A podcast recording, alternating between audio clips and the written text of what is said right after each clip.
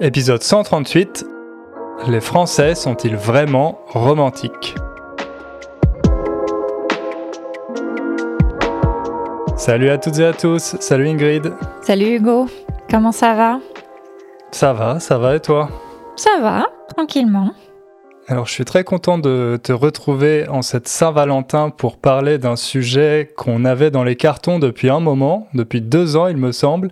Ça fait longtemps qu'on voulait en parler, mais à chaque fois qu'on se penchait dessus, on se rendait compte que hum, c'était un gros morceau, un sujet assez complexe, et finalement j'avais tendance à procrastiner, je ne savais pas si je voulais en faire une vidéo YouTube ou, ou un podcast, mais là cette année c'est l'année, on va enfin parler du romantisme ensemble.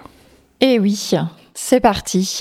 C'est vrai que c'était un sujet euh, à chaque euh, février avec la Saint-Valentin qu'on se disait qu'il fallait faire, que c'est un sujet qui pouvait intéresser. Et en plus, c'est quand même un assez gros cliché sur les Français, le romantisme. Donc euh, voilà, on s'est dit qu'il fallait en parler, mais le problème c'est que on savait pas vraiment comment aborder le sujet. Donc aujourd'hui, on va essayer de faire quelque chose, mais c'est vrai que c'est assez important parce que entre la réputation des Français d'être romantiques et la réputation de Paris d'être la ville de l'amour, ou encore de la langue française d'être la langue de l'amour, on ne peut pas passer à côté. Oui, c'est vrai. Et ce qui est intéressant, c'est qu'il y a une sorte de paradoxe parce que d'un côté, il y a cette réputation du français comme langue romantique, etc. Mais de l'autre, on a aussi tendance à l'étranger à euh, voir les Français comme des personnes avec des mœurs légères. Autrement dit, comment expliquer des mœurs légères? C'est des habitudes, euh, des habitudes sur euh, les relations et la vie intime qui peuvent être considérées comme peu sérieuses d'un point de vue de la morale classique, on va dire, de la morale religieuse. Euh, voilà, je pense que tout le monde comprend quand on dit morale, même si ce serait encore un sujet qui demanderait beaucoup de, développement. Mais oui, c'est vrai que les Français ont, cette double réputation. Après, est-ce que c'est vraiment une double réputation ou est-ce que ça va ensemble? Oui, on pourrait aussi considérer que c'est peut-être ce qui arrive quand le romantisme va trop loin et quand il se transforme en, une euh, passion toxique, peut-être, parce qu'on on va pas vraiment en parler dans cet épisode, mais il y a aussi depuis euh, une dizaine, une vingtaine d'années, la réputation des Français comme prédateurs sexuels. On a encore eu un exemple dans l'actualité récente avec le cas de l'acteur Gérard Depardieu. Donc voilà, tout ça, c'est ce qui rend ce sujet un peu complexe et ce qui explique pourquoi j'ai tellement procrastiné pour le traiter.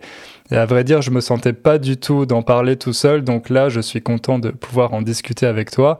On va essayer de faire ça de manière euh, assez légère, mais en même temps d'aborder tous ces points. Donc euh, voilà. T'es prête? Je suis prête. On y va.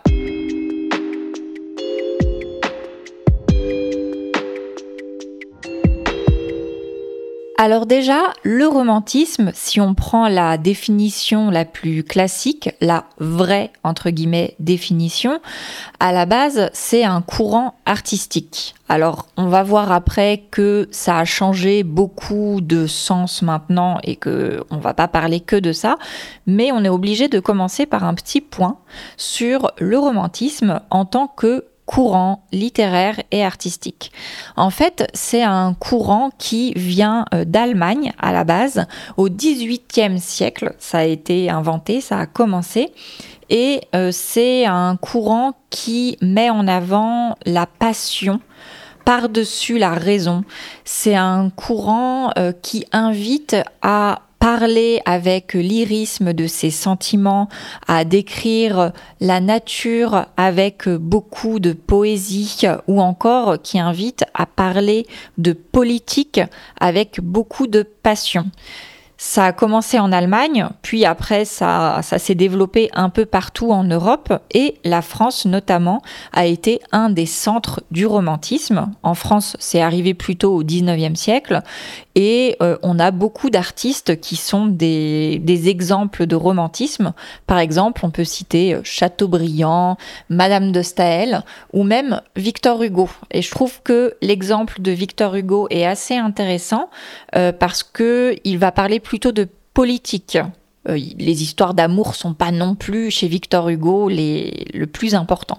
Donc à la base, voilà, le romantisme, ça ça parle pas que d'amour, c'est quelque chose de beaucoup plus global et qui existe donc dans la littérature, mais aussi euh, dans, dans l'art plastique avec euh, Eugène Delacroix ou ensuite avec les artistes de Montmartre. Et là, petit clin d'œil parce que Hugo, tu parles de ces artistes dans le cours euh, Raconte ton histoire, dont les inscriptions sont ouvertes en ce moment.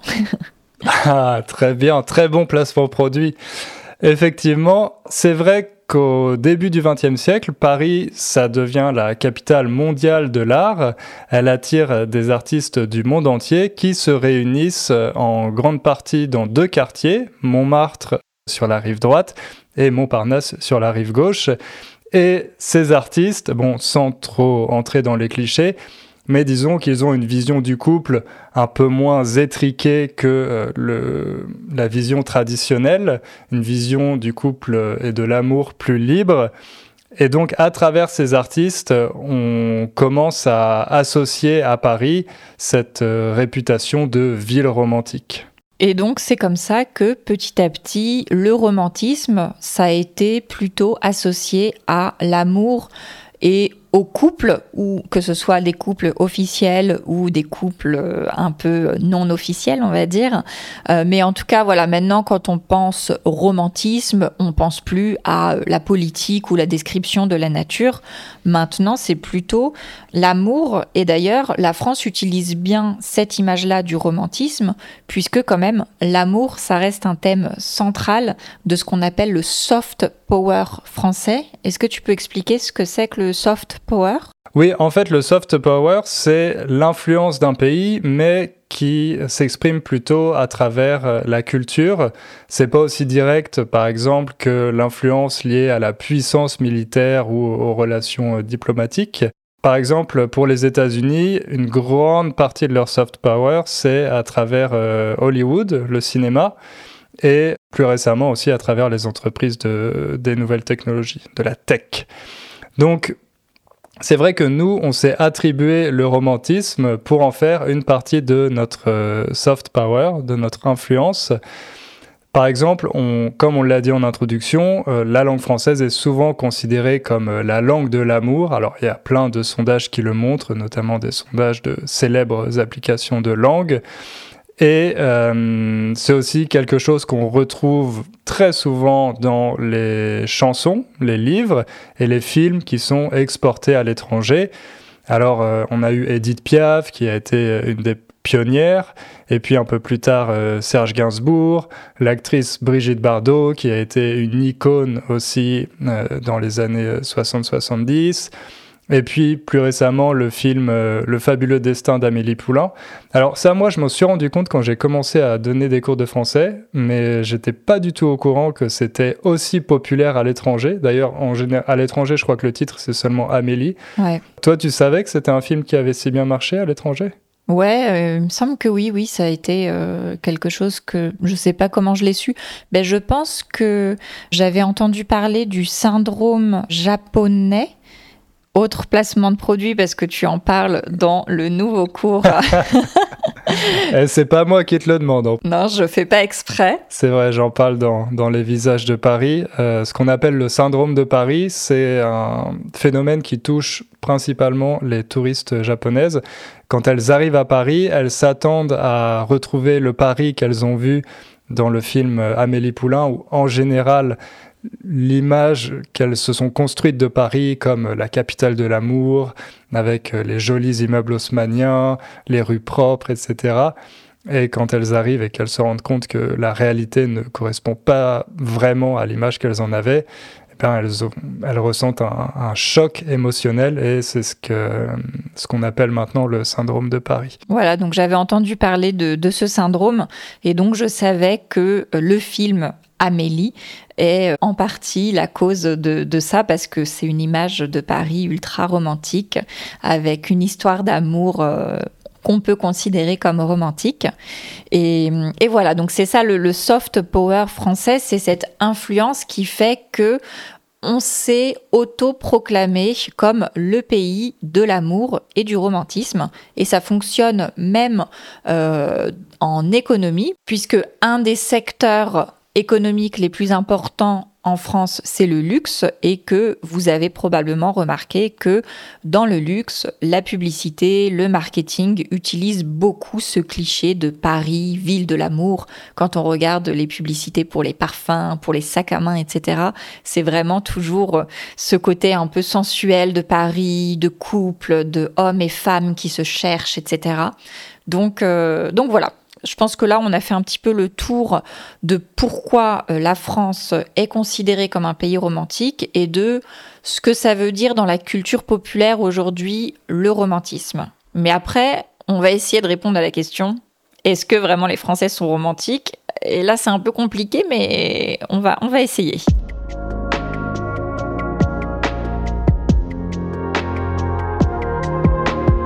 Aujourd'hui, quand on pense au romantisme, une des premières choses qui vient à l'esprit, c'est l'expression des sentiments amoureux.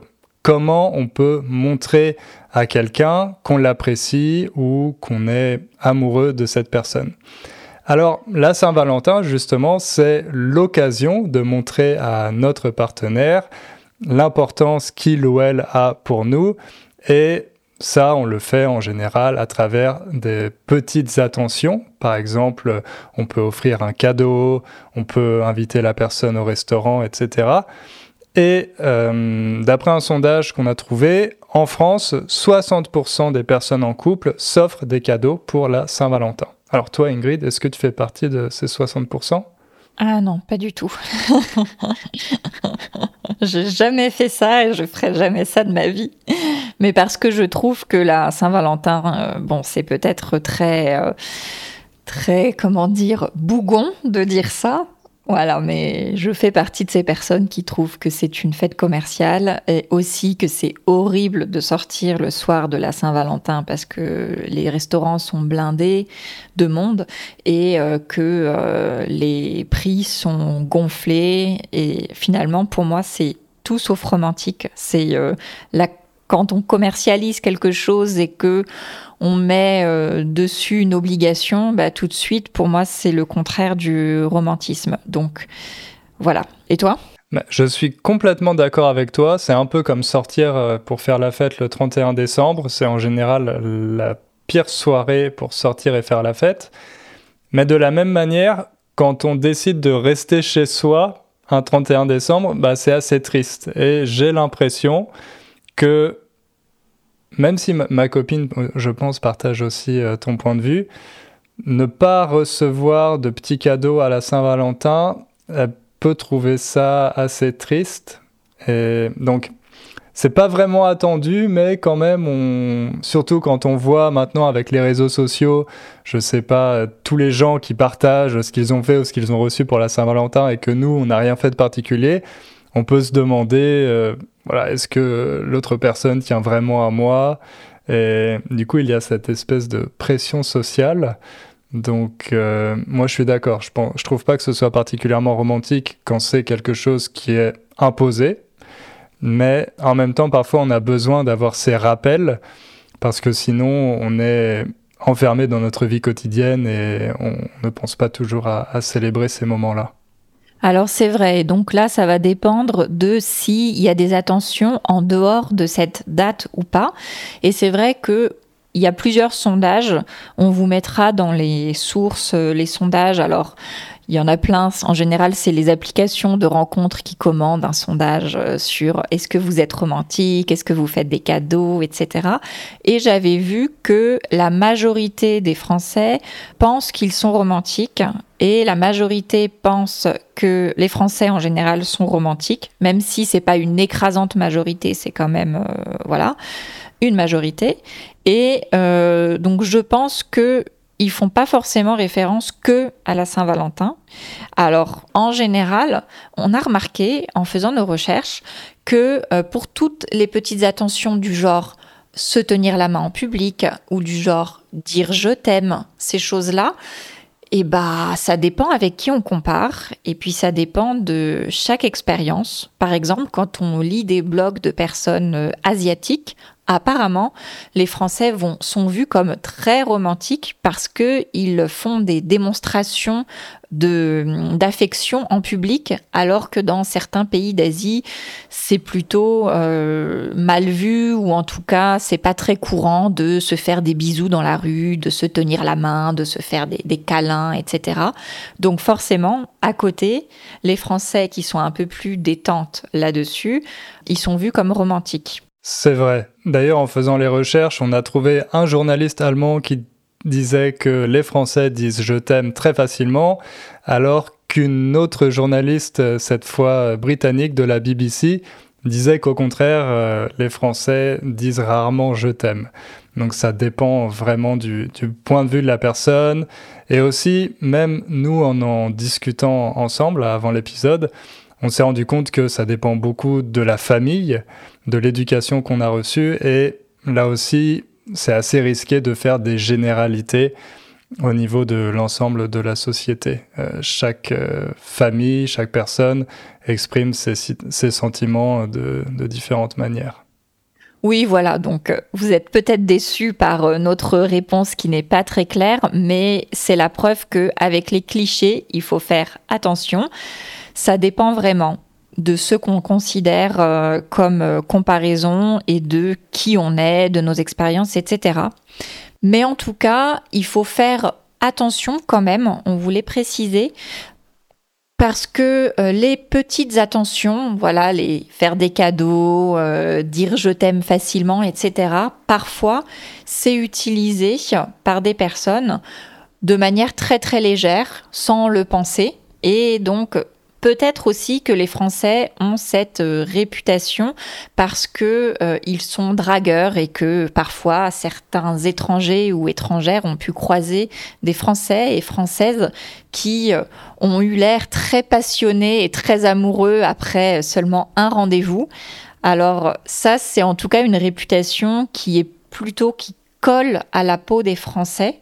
on peut citer par exemple Pépé euh, le Putois, qui est euh, un personnage très très connu de représentation du français. Et là, euh, ben, en fait, parfois, ça frôle même le harcèlement. Donc, est-ce que les Français sont romantiques ou est-ce que les Français sont des harceleurs sexuels? Là, la, ligne est assez fine et malheureusement, je pense que personnellement, en tant que femme française, féministe que oui, parfois les Français, la culture française en tout cas, excuse un peu trop facilement euh, la drague qui n'est pas de la drague, mais qui est en fait du harcèlement. Et ça, ça reprend en fait la vision euh, littéraire du romantisme au début, où le romantisme, c'était l'homme qui devait conquérir son âme sœur et l'âme sœur qui attendait d'être conquise, qui était assez passive et qui ensuite, une fois conquise, devait euh, sacrifier sa vie euh, pour euh, nourrir, pour s'occuper du, du, conquérant qui avait réussi à la séduire, entre guillemets. Donc souvent, on, il y a cette image en fait de séduction qui est associée à une forme de conquête, à, un combat.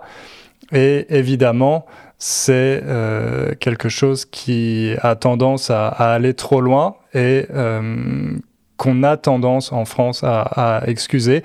Alors on va pas repartir dans les débats à propos de MeToo, mais là encore une fois avec le cas récent de l'affaire de Pardieu, on voit qu'il y a une certaine forme de complaisance, de tolérance vis-à-vis de ce qui est considéré par certains comme de la séduction et euh, par les victimes comme du harcèlement. Voilà, donc si on considère le romantisme comme euh, la démonstration sans honte des sentiments, euh, peut-être que certains Français le sont plus que dans certaines autres cultures, Mais malheureusement, ça peut aussi se traduire par une certaine forme de harcèlement où les démonstrations d'affection, en fait, sont plutôt euh, de, de l'agression qu'autre chose. Donc, voilà.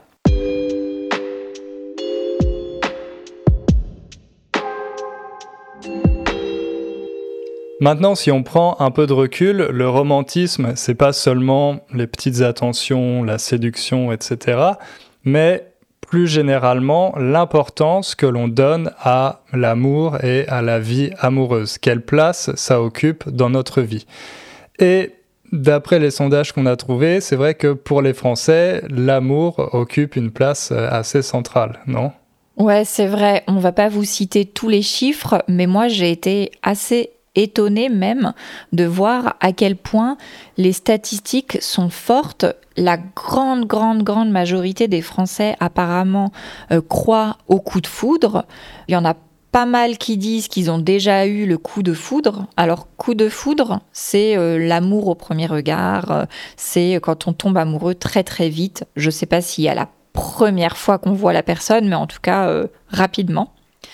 Oui, c'est vraiment cette expression très imagé, comme si la foudre s'abattait sur nous, qu'on se retrouvait foudroyé, électrocuté par euh, un éclair qui vient du ciel. Bon, j'utilise, je suis en train de reformuler de plein de manières différentes pour ceux qui ne connaissent pas le mot foudre. Mhm. Mais voilà, imaginez que vous vous promenez tranquillement et le ciel commence à se couvrir de nuages et d'un coup, il y a un éclair qui vous tombe dessus, vous êtes foudroyé eh bien, c'est comme ça euh, qu'on considère en France euh, l'amour au premier regard, le coup de foudre. Et oui, et donc apparemment, les Français y croient et y croient aussi au grand amour. Apparemment, 88% des Français pensent qu'il faut il faut, attention, c'est une obligation pour être heureux, avoir vécu au moins une belle histoire d'amour dans sa vie. La majorité ont le sentiment d'avoir déjà connu le grand amour. Il y en a même qui ont déjà connu le grand amour plusieurs fois. Bon, ça, c'est pas une majorité, mais apparemment, il y en a euh, quand même 22% euh, qui disent ça. C'est pas mal. Toi, qu'est-ce que, ça te fait euh, d'entendre ça? Est-ce que euh, ça te rend sceptique ou est-ce que toi aussi tu penses que le coup de foudre et le grand amour sont des choses qui existent? Moi aussi, ça me surprend parce que j'ai pas le souvenir d'avoir beaucoup parlé de ça avec mes amis, même quand j'étais plus jeune. Et j'avais pas l'impression que c'était quelque chose qu'on attendait particulièrement. Mais euh, je me dis que c'était peut-être parce que chez les garçons, c'est un sujet dont on parle moins ouvertement. Mais là, quand on voit 88% euh, des Français qui, qui pensent qu'il faut au moins avoir vécu une belle histoire d'amour dans sa vie, ça veut dire que voilà, les hommes euh, le pensent aussi. C'est vraiment quelque chose qui fait l'unanimité. Mmh, ouais, apparemment. Moi, ça me surprend, mais en fait, quand j'y pense concrètement par rapport aux dernières personnes que j'ai rencontrées, aujourd'hui, à mon âge, finalement, je me dis, bah ouais, c'est logique, mais c'est vrai qu'on n'en parle pas. Donc euh, peut-être que dans un sondage, les personnes ont cette occasion de se poser la question euh, qu'ils ne se posent pas normalement, et donc de dire, ah bah oui, maintenant que j'y pense, euh, c'est vrai que c'est important. Et d'ailleurs, c'est important pas que euh, l'amour, le grand amour, mais si on est plus pragmatique, apparemment le couple, donc le fait de vivre en couple, d'avoir quelqu'un qui partage sa vie, c'est aussi quelque chose de très important, non? Oui, là aussi on a trouvé pas mal de statistiques, notamment parmi les jeunes qui sont une majorité à vivre en couple et à trouver que c'est quelque chose de primordial. Donc, je ne sais pas ce que tu en penses, mais c'est à mon avis, ça a quand même changé ces dernières années, mais pendant longtemps, c'était assez mal vu d'être célibataire, en particulier pour les femmes. Et la norme, c'est plutôt d'être en couple. Mais bon, ça, j'ai l'impression que c'est quelque chose d'assez universel. Je pense que c'est le cas plus ou moins dans, dans tous les pays. Ouais, je pense. Et euh, la France, peut-être, euh, est pas forcément connu pour ça. On va peut-être en parler après, mais en fait, c'est bien d'avoir des chiffres qui montrent que finalement, les Françaises sont un peu classiques là-dessus et ont tendance à euh, avoir une norme qui est le couple, qui est la vie à deux. J'ai même vu que la France est le cinquième pays d'Europe où on vit le plus en couple. Donc vraiment, la vie euh, à deux, c'est le, plus classique et c'est apparemment ce que les gens recherchent. Alors oui, peut-être que ça baisse un petit peu avec euh, les, nouvelles, euh, les nouvelles générations, mais par exemple, j'ai vu que les, les personnes les plus diplômées étaient les plus en couple aussi. Donc, contrairement à ce qu'on pourrait penser, que quand euh, on s'émancipe, qu'on fait des études, etc., on, s'indépendantise, mais en fait, c'est pas forcément le cas. Donc, on reste un peu dans cette, dans cette norme où, le couple a une, une très grande importance. Alors, est-ce que c'est une forme de romantisme? On pourrait se dire que oui. Oui, mais on pourrait aussi se dire que finalement, c'est une décision rationnelle. Et ça, c'est quelque chose qui permet de nuancer un peu le romantisme français, parce que nous, les Français, on est fiers de dire, et je l'ai déjà répété pas mal de fois dans le podcast, mais euh, qu'on est cartésien. Donc, cartésien, ça vient du philosophe René Descartes, qui a inventé une euh, méthode qu'il a décrite notamment dans son livre Le discours de la méthode, le premier livre qu'il a écrit en français, euh, avant ça, il écrivait en latin, comme la plupart de, des auteurs à cette époque. Donc, être cartésien, ça veut dire être analytique et toujours faire confiance à la raison plutôt qu'à la passion. Ne pas laisser les sentiments influencer notre jugement. Et donc ça, par définition, c'est l'opposition parfaite au romantisme. Parce que c'est vrai que le romantisme a tendance à privilégier ce qu'on appelle le lâcher prise.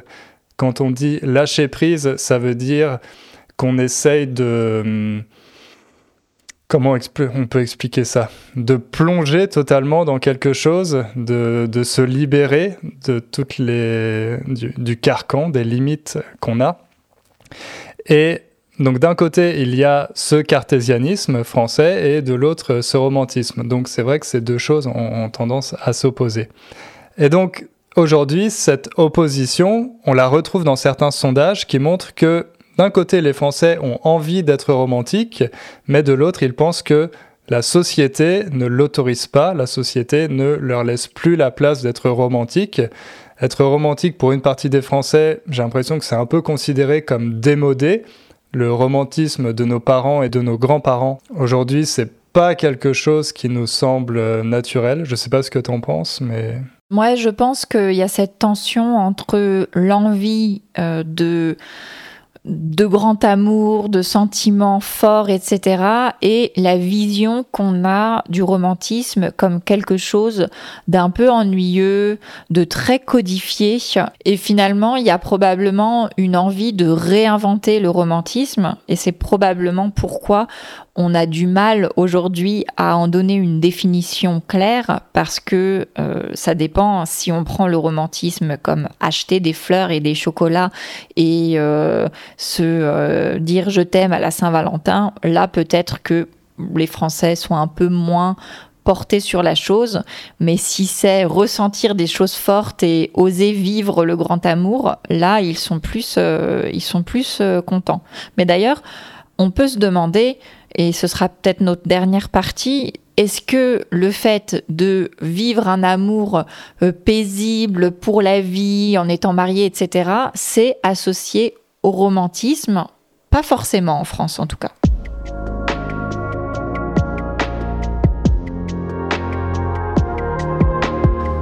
Alors, est-ce que romantisme est synonyme de fidélité de passer sa vie entière avec euh, le même ou la même partenaire?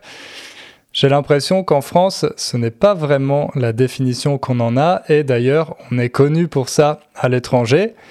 Vous savez sûrement qu'en anglais, on utilise par exemple l'expression ménage à trois. On a repris l'expression française.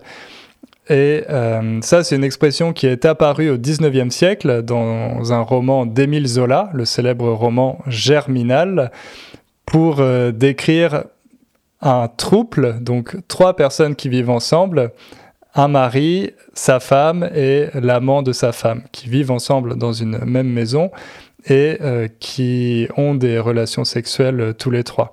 Alors aujourd'hui, on parle plutôt de polyamour, mais c'est vrai que cette expression de ménage à trois est entrée dans la culture populaire euh, internationale. Oui, alors qu'en français, on l'utilise plus, euh, plus trop. Enfin, moi, je l'ai jamais entendu ailleurs que en anglais, dans les séries américaines ou des choses comme ça. Donc, c'est assez drôle de retrouver que des mots français dans la culture internationale que les Français n'utilisent plus, euh, mais qui font partie de, leur réputation. C'est vrai. Aujourd'hui, on dit plutôt trouble ou polyamour. Donc, couple, deux personnes et trouble, trois personnes.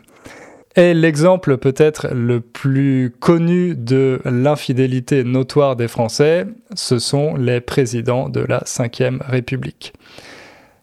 Quasiment tous les présidents de la Ve République ont eu une aventure. Alors oui, en français, on ne dit pas avoir une affaire, mais avoir une aventure. Donc là, c'est peut-être encore une fois une vision plus romantique de la chose. Mais voilà, ils ont tous eu des maîtresses. Une maîtresse, c'est une amante, une euh, personne qui n'est pas notre partenaire euh, officiel et avec laquelle on a une relation extra-conjugale. On peut citer par exemple le président socialiste François Mitterrand qui avait carrément une double vie. Il a eu une fille, Mazarine, qui a grandi dans le secret d'État. Elle a publié un livre il y a quelques années pour parler de son enfance. C'était assez triste parce qu'elle devait vraiment vivre de manière cachée. Ensuite, on a eu le président Jacques Chirac, qui avait la réputation d'être un coureur de jupons. Tu peux expliquer cette expression peut-être, Ingrid? Un coureur de jupons? Et on peut aussi dire un don Juan, par exemple. C'est un, homme qui a tendance à courir après les femmes, donc euh, à chercher à avoir beaucoup d'aventures et euh, à essayer de séduire euh, toutes les femmes qui croisent son chemin. Et c'est vrai que Jacques Chirac, on a quelques vidéos assez rigolote, on peut dire, de lui euh, en train de draguer euh, des femmes, même quand il était plutôt très vieux et que sa femme Bernadette était à côté. Après lui, ses successeurs ont continué sur la même lancée. Donc Sarkozy, qui a quitté sa femme pour euh, être en couple ensuite avec le mannequin Carla Bruni, et même plus récemment François Hollande qui a eu une euh, maîtresse, l'actrice Julie Gaillet. Donc voilà, c'était pour les potins de la Ve République. Deux maîtresses en plus, parce que Hollande, il avait déjà quitté sa première femme euh, ou sa première euh, compagne, Ségolène Royal, pour la suivante, et ensuite il a trompé la suivante avec celle d'encore après. Donc, grosse illustration. C'est vrai, c'est ça qui nous amène à dire qu'avoir une maîtresse, ça fait quasiment partie du job quand on est président en France, mais il y a quand même deux exceptions notoires. Le premier président de la Ve République, Charles de Gaulle, qui officiellement en tout cas n'a jamais eu de maîtresse, et euh, le président actuel, Emmanuel Macron, qui en tout cas d'après ce qu'on en sait, n'a jamais trompé. Pour l'instant, on ne le sait pas. Apparemment, il n'a jamais trompé sa femme Brigitte. Ou il est discret. Ou il cache très très bien son jeu, effectivement. Et en tout cas, bon, ça c'est une grosse image qu'on a, mais après, les statistiques montrent pas forcément que les Français soient pires que d'autres. On a vu un sondage euh, d'une application pour les relations extra-conjugales qui montrait qu'apparemment les Français sont dans la moyenne européenne moyenne assez élevée, je dois dire. 42% des Français avouent avoir déjà trompé leur partenaire. Mais c'est la même chose pour les Allemands et les Italiens, c'est carrément 45%. Donc, pourquoi les Français ont plus cette réputation? Peut-être simplement parce que la culture laisse euh, parler de ça librement et que c'est pas quelque chose qui est euh, vu comme le pire qui puisse arriver. Ce n'est pas tabou. Donc finalement, peut-être que c'est juste une question de d'honnêteté, on va dire, face à cette euh, réalité que les, Américains, je euh, je suis pas sûr qu'ils soient beaucoup mieux, mais peut-être qu'ils le cachent, euh, ils en ont plus honte. C'est vrai, par exemple en France, on ne s'attend pas à ce qu'un président démissionne simplement parce que parce qu'il a une maîtresse et que cette affaire a été révélée dans la presse. C'est plus quelque chose, euh, voilà, on est habitué, donc on hausse les épaules et, c'est pas grave, la vie continue. Donc voilà, finalement, les Français ne trompent pas plus que les autres, apparemment, mais l'acceptent un peu plus. Et c'est peut-être ça qui explique aussi que les Français s'autorisent à rêver à avoir plusieurs grands amours dans leur vie. J'ai dit tout à l'heure que 22% des Français avaient déjà connu plusieurs grands amours, mais il y en a 60% qui estiment que c'est possible d'avoir plusieurs grands amours. Alors, est-ce que ça veut dire forcément infidélité? Non, parce que le mariage et les relations amoureuses stables en France, c'est pas forcément vu comme euh, quelque chose qui doit durer toute la vie. Déjà à l'époque des artistes romantiques, on n'associait pas l'amour pour la vie au grand amour. Parfois, c'est même au contraire les amours contrariés, les amours qui peuvent pas durer, qui sont les plus beaux et les plus passionnels. Et donc, en France, euh, beaucoup de personnes sont amoureux, vivent en couple et euh, n'ont pas du tout l'intention de se marier. Et pour seulement 2% de la population, le mariage est l'enjeu le plus important pour un jeune adulte. Voilà, donc c'est pas comme dans d'autres pays où euh, on pense au mariage depuis très jeune. Non, en France, c'est juste une institution qui euh, ne rime pas forcément avec toujours et qui n'est pas forcément l'objectif de l'amour. Oui, d'ailleurs, en France, on a une alternative au mariage, ça s'appelle le Pax. D'ailleurs, je ne sais pas ce que ça signifie. Le pacte civil euh, de solidarité, je crois. Solidarité parce que ça permet de dire devant l'État que on est solidaire et que on se supporte, on se soutient l'un l'autre financièrement, etc., etc. D'accord, donc c'est le PAX PACS et sa particularité, c'est que euh, contrairement au mariage, euh, c'est beaucoup plus facile d'y mettre fin et on peut voilà l'arrêter, le rompre à tout moment.